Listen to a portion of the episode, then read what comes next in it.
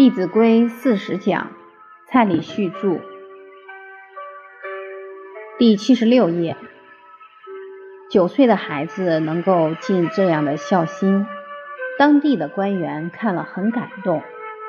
当黄香到了可以当官的年龄，当地的官员就举荐他做孝廉。后来他官至尚书，所以确确实实有孝心的人，他也同样可以忠于国家，忠于人民。忠臣出于孝子之门，确实不错，因为孝子这份心一定可以推而广之，去爱一切人的父母，一切人的子女。那时候的皇上给黄香一个很高的赞叹，说：“江夏黄香，天下无双。”黄香的典范因此流传千古。皇上做出这个动作，对人民有没有影响？他所带动的是全国人民效法黄香，所以领导人的一言一行都会带动整个国家风气。像我们当家长的、当老师的，你所强调的、你所爱好的是什么，也会同时影响你的小孩跟你的学生。所以，当父母的重视德行，小孩就重视德行；当老师的重视德行，学生也会起而效法。我们从黄香这个例子，不只是学到冬温夏沁，更重要的是。要体会到黄香的存心，存心是它的本质，冬温夏庆是它的行为形式，本质绝对不会因为时代形势会变。举个例子，以前遇到君主、君王要行什么礼？三跪九叩礼，它的本质是什么？恭敬心。国家领导人日理万机，时时为人民着想。我们是恭敬领导人对于人民的贡献，所以我们跟他行礼。现在，假如遇到总理、总统，马上三跪九叩，这样行不行？国家领导人会说：“这是谁教出来的？怎么教成这样？这不符合现在的时代。”所以很多人说时代不同了，什么都要改。是形式改，而不是本质改变。传统文化，我们假如把它比作一棵五千年的大树，本质跟原则就像树干一样，这个树干是屹立四五千年不倒。树干每年都发新芽、发新叶，而新芽跟新叶都是随顺那一年的阳光、空气跟水源的，每一年都不一样。我们学习任何一部经文，都要抓住它的本质，进而掌握纲领。从冬温夏庆，我们就体会到黄香能时时看到父母的需要。父母在哪些方面需要我们常常去关怀、孝养父母？我们把它归纳一下：养父母之身，养父母之心，养父母之志。这个志也可以当心愿。养父母之身，意思是生活起居、衣食住行都应该去关怀。假如我们跟父母住在一起，或者住得很近，在吃的方面，我们回去的时候可以带些水果、蔬菜。我小时候就常常看到我母亲，差不多两三个礼拜就回我外公外婆家，我是标准的跟屁虫。所以每次都跟我母亲一起回去，一来可以学习到我母亲的孝心，二来因为每次回去，外公外婆都很高兴，常常就拿很多东西出来给我吃。一罐饮料喝完，马上又去拿另外一罐，有时候一连会喝两三罐。在这个过程中，也能感受到外公外婆对我的疼爱。其实。让孩子多跟爷爷奶奶、外公外婆接触，他就能够感受到天伦之乐，这也很重要。对自己来说，常常回去就能够观察到米快没有了，油快没有了。我们都主动帮父母去买，父母一定会觉得非常开心。另外，人老了就怕身体不好，所以我们也要常常跟母父母介绍一些健康的观念。有健康的知识，才会做出健康的抉择跟判断。比如现在吃清淡一点，才不会高血压，才不会得癌症，因为这样吃身体的负担少。但是我们的上一代穷怕了，觉得不多吃些鱼肉好像营养不够。关于这一点，我们要耐心的跟父母沟通。再比如现在都提倡吃糙米、胚芽米。比较有营养，而白米饭营养成分单一。但是，假如我们拿糙米，甚至拿番薯给父母吃，他们会觉得现在生活比较好了，还要我吃这些东西，而心生抵触。他们的观念一时间转不过来，你就要循循善诱，在建立父母还有家人的正确观念上。绝不能一蹴而就，欲速则不达。我们不可以操之过急，不可以强加于人。你就是给我吃就对了，不要说那么多。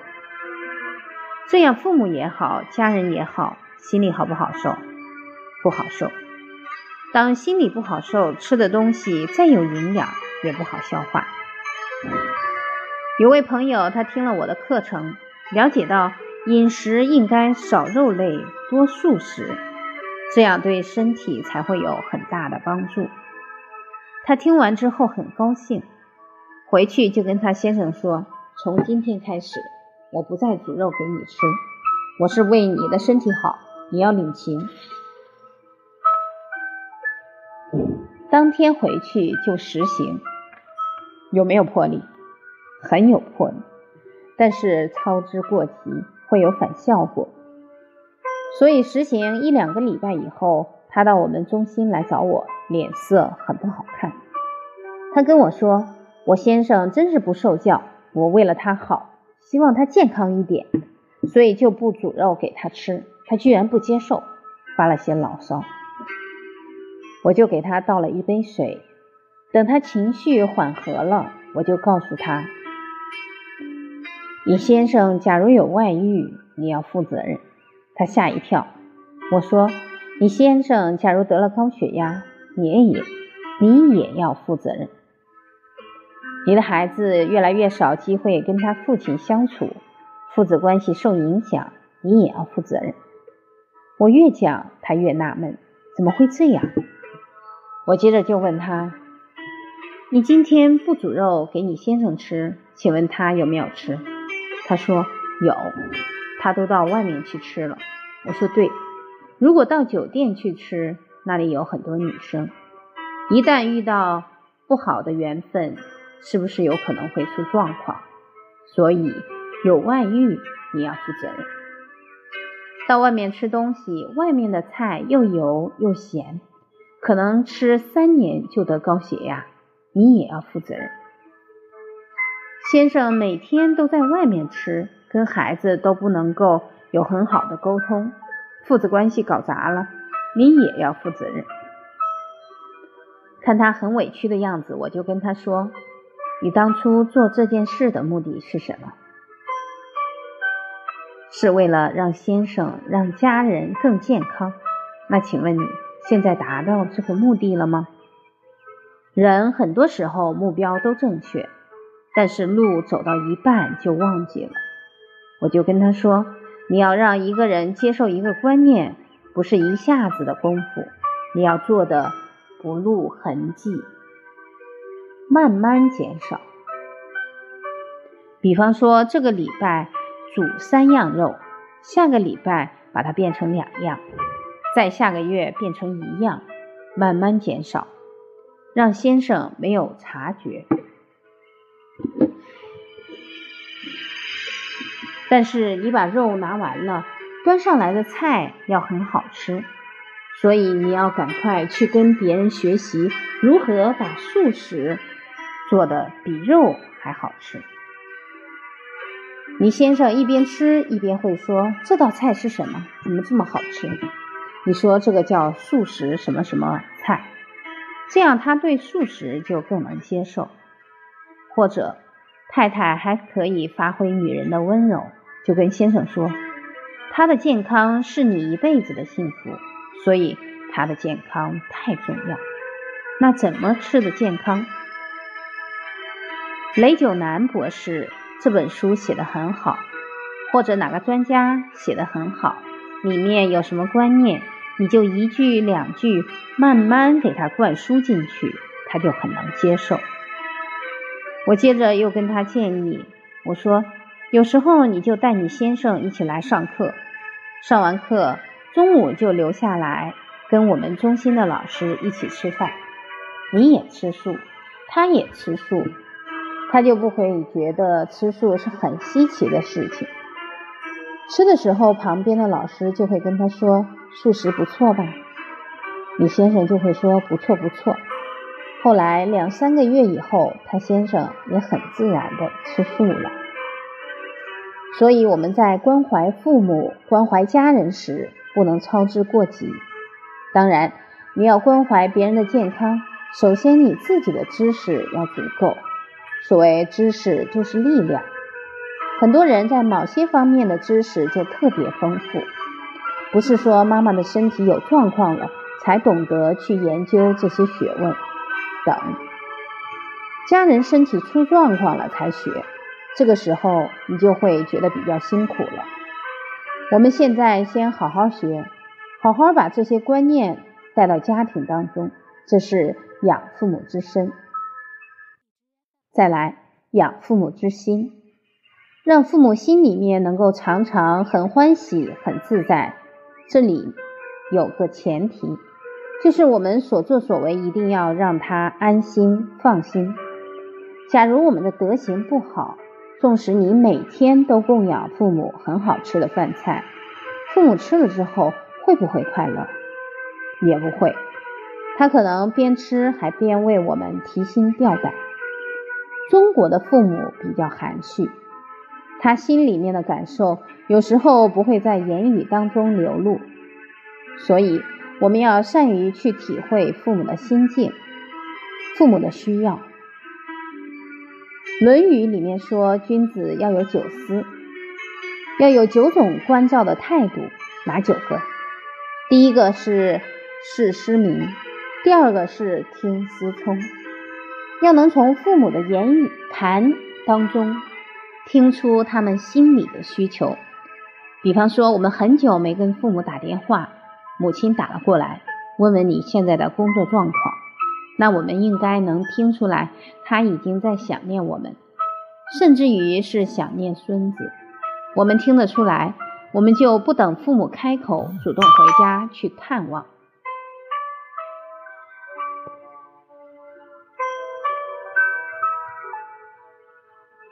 其实人只要上了六十岁，老的就会越来越明显。当我们一两个月没看到父母，一回去会有什么感觉？怎么老了这么多？所以我们要珍惜跟父母相处的机会，善体亲心，常常去关怀、去问候，这是养父母之心。再来要养父母之志，志即父母的心愿。《孝经》里面有一句话。身体发肤受之父母，不敢毁伤，孝之始也。所以，我们把身体照顾好，这是孝道首要的工作。立身行道，扬名于后世，以显父母，孝之终也。假如我们用自己的德行对家庭、对社会有所贡献，最高兴、最满足的是谁？是父母，还有老师。这是养父母之志。因为每个人其实都有一份善心，希望能对社会有所贡献。很多父母因为全心全意栽培孩子，而在社会很多方面想尽力，却心有余而力不足。所以，当他的孩子能够对社会有更大的贡献，他会觉得很欣慰。我们在海口有位老师，他学《弟子规》三个多月，而且是早晚一定念一遍。三个多月以后，他主动走过来跟我说：“蔡老师，这么好的东西，不能只有我跟我的孩子得利益，应该让更多的孩子能够听闻圣贤的教诲。”所以，他决定回他的故乡去推广《弟子规》。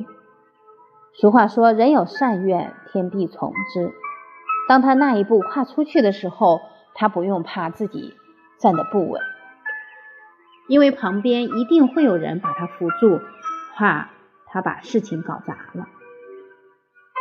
所以知道了他的意愿，我们中心很多老师马上把他们的教学经验跟他分享。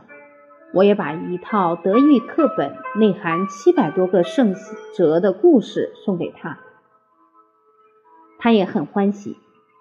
这位老师本来是在航空站上班，也没有受过什么师范学院的训练，但是因为有这份善心、这份教育的爱心，所以他自己能花很多时间去揣摩怎么教。很多的心境是必须通过实际的行为才感受得到。跟孩子上完这一句“是诸父如是父，是诸兄如是兄”，他跟学生说。我们学完入则孝，已经了解到父母非常辛劳，所以我们要尊敬自己的父母。相同的，别人的父母同样也很辛劳，所以我们要尊敬所有的长辈跟所有的父母跟长辈。所有的老人都把他们的青春奉献给了这个社会，我们都应该尊敬他们。他之前特意买了一笼荔枝，跟学生讲。我们现在拿着这些荔枝去给我们村里面的长辈吃，他们拿给他们的时，你们拿给他们的时候要很有礼貌，要跟他们行礼问好。孩子们听完也很高兴，然后这些孩子就一起在这个村里面跑来跑去，整个村很热闹，整个村弥漫着什么样的气氛？敬老尊贤、敬老爱幼的气氛，相信。每一位长辈接到这个荔枝的时候，内心一定是非常喜悦，而这些长者喜悦的表情一定会烙印在孩子们的心中。往后他们对再对人恭敬，就会心生欢喜。那天过后，这位老师的父亲给他打了电话，说：“女儿，整个村里面很多长辈都打电话到家里来。”说我们家乡嫁出去的女儿从来没有一个人这么样爱护自己的家乡，已经嫁出去了还这么关心自己的家乡，这些长辈都很感动。